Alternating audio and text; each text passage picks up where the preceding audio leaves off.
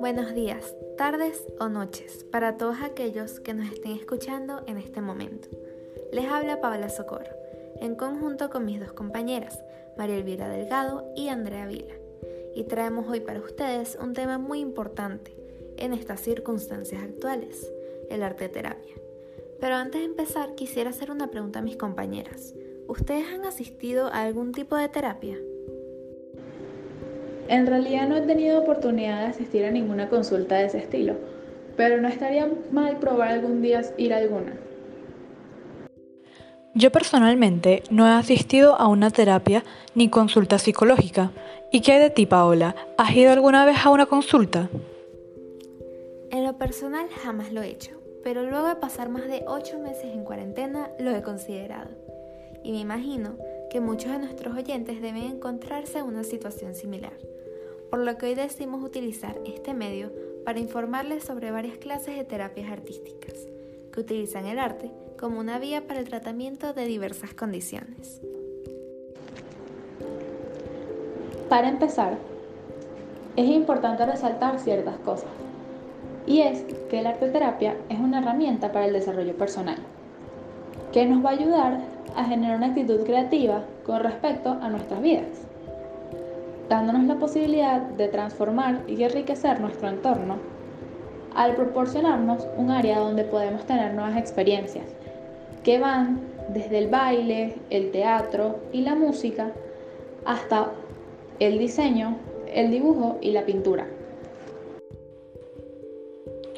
Hoy vamos a enfocarnos en tres terapias específicas, las cuales utilizan la música, baile y dibujo o artes plásticas como tratamiento de diversas condiciones. Muy bien, vamos a empezar. Cuéntanos, Paola, ¿Qué es la musicoterapia?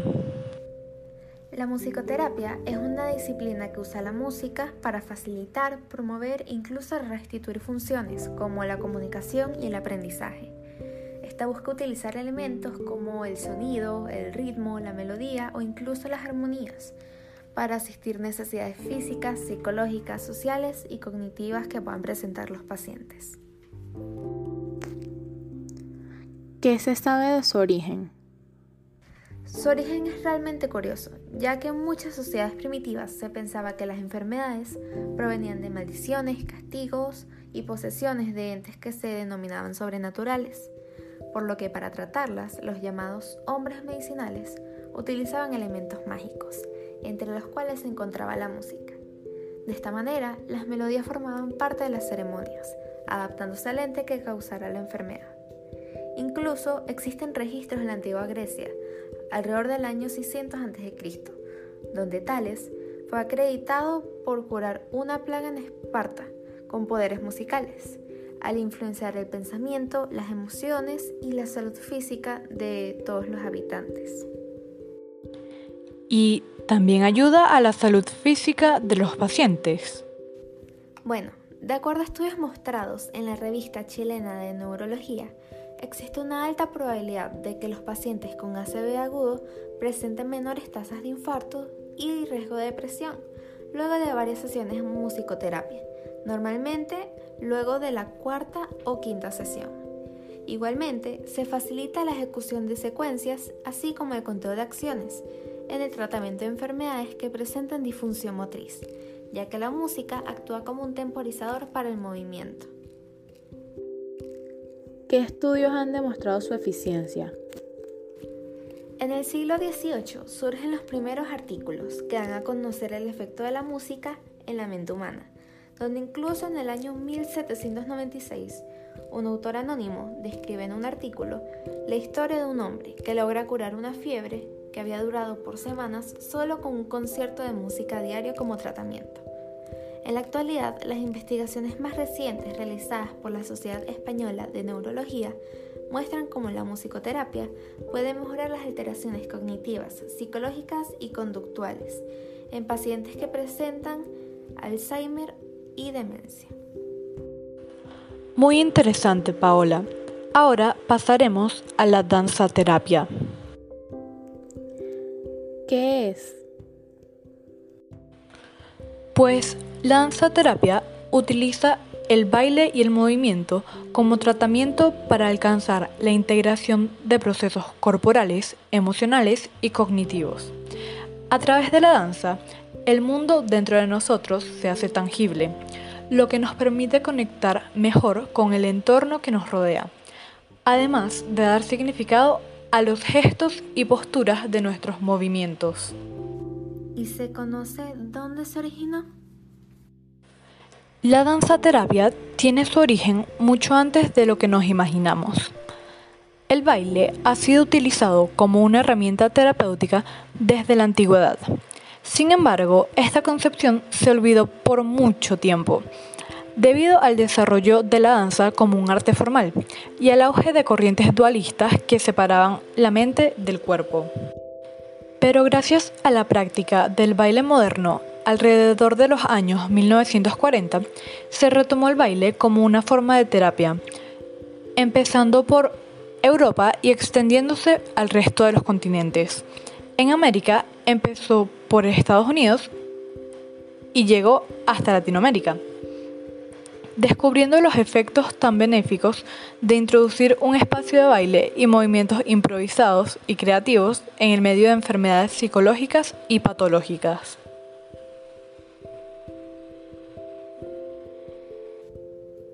¿A personas de qué edad va dirigida esta terapia?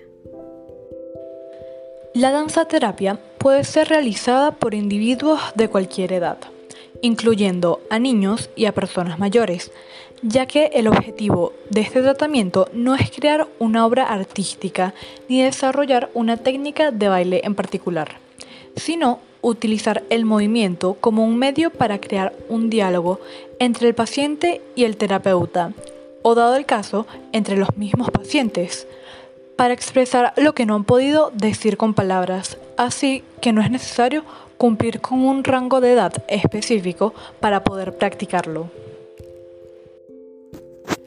¿A qué personas les puede favorecer esta terapia? Bueno, básicamente a todas las personas, ya que tiene beneficios a corto y a largo plazo podemos encontrar que aumenta la inteligencia y previene el envejecimiento cerebral. En la mayoría de los bailes estructurados se requiere memorizar una serie de pasos, para lo que necesitamos concentración y atención de forma constante. En conjunto, esto proporciona desafíos mentales que son clave para la conservación de la agilidad y la salud mental, ya que al bailar aumentamos la sinapsis neuronal. También, al aprender rutinas, mejoramos la retentiva y la habilidad de realizar varias tareas al mismo tiempo, aumentando así la memoria. Puede prevenir la pérdida de volumen en el hipocampo, lo que ayuda a evitar el Alzheimer y la demencia senil y es excelente para las personas que padecen de ansiedad, depresión o estrés, ya que estimula la producción de endorfinas y evita los sentimientos de aislamiento. Ayuda a canalizar la adrenalina y aumentar los niveles de serotonina, aumentando la alegría, la motivación, la vitalidad y la ilusión por la vida, lo que brinda una actitud positiva. Asimismo, facilita la expresión de sensaciones, emociones, sentimientos y estados de ánimo de forma natural y desinhibida. De esta manera podemos conectar con nosotros mismos y con las emociones que reprimimos dentro que confunden y lastiman a nuestro cuerpo profundamente, como la tristeza, la rabia, la ira, la ansiedad o la angustia. Al expresarnos mediante el lenguaje corporal, podemos canalizar lo que sentimos de manera saludable, que ayuda al control emocional diario.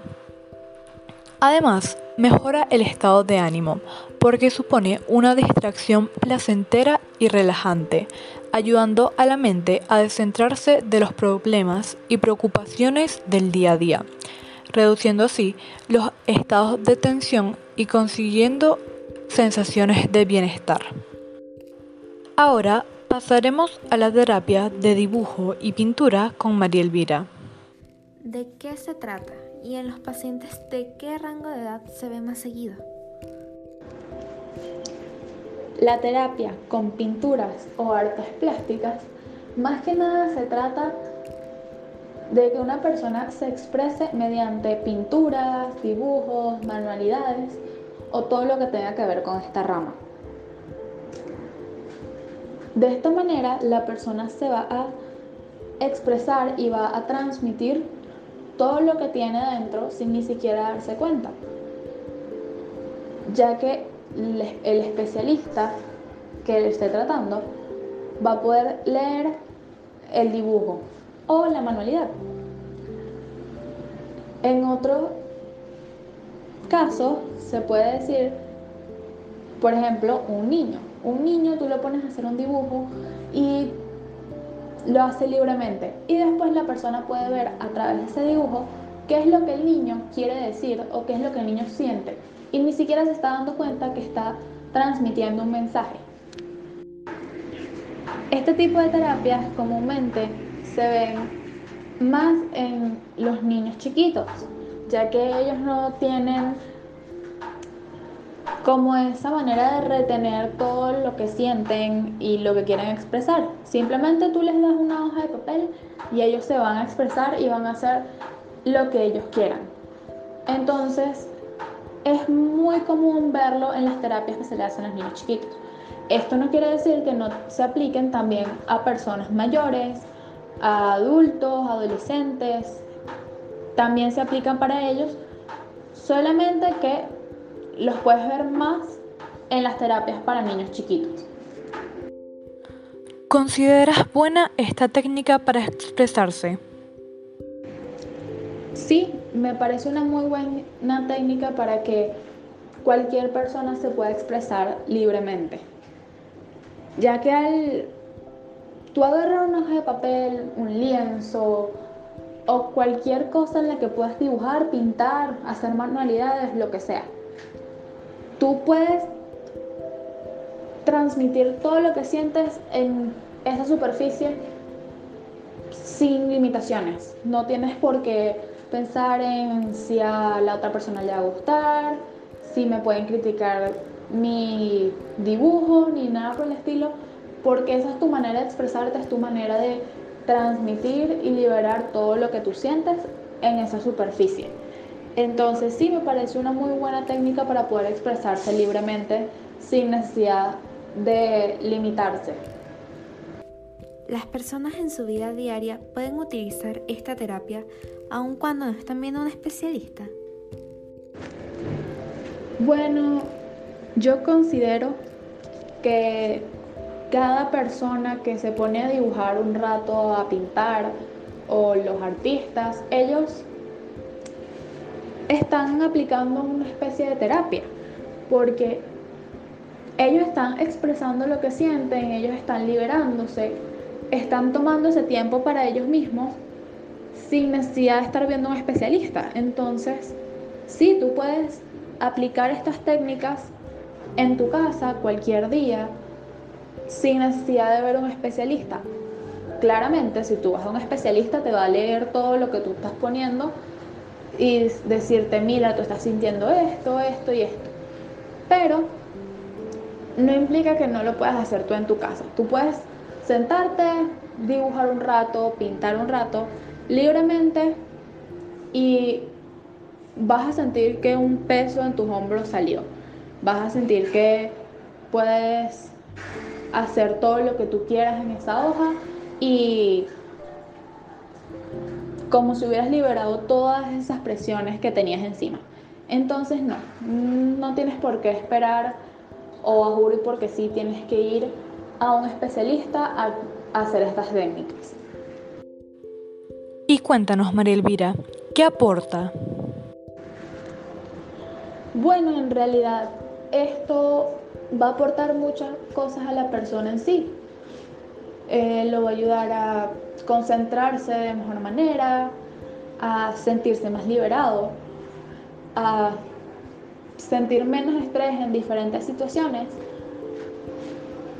y por lo menos va a tener la base de cómo poder enfocarse en una sola cosa, sin necesidad de tener una mente dispersa ni nada por el estilo.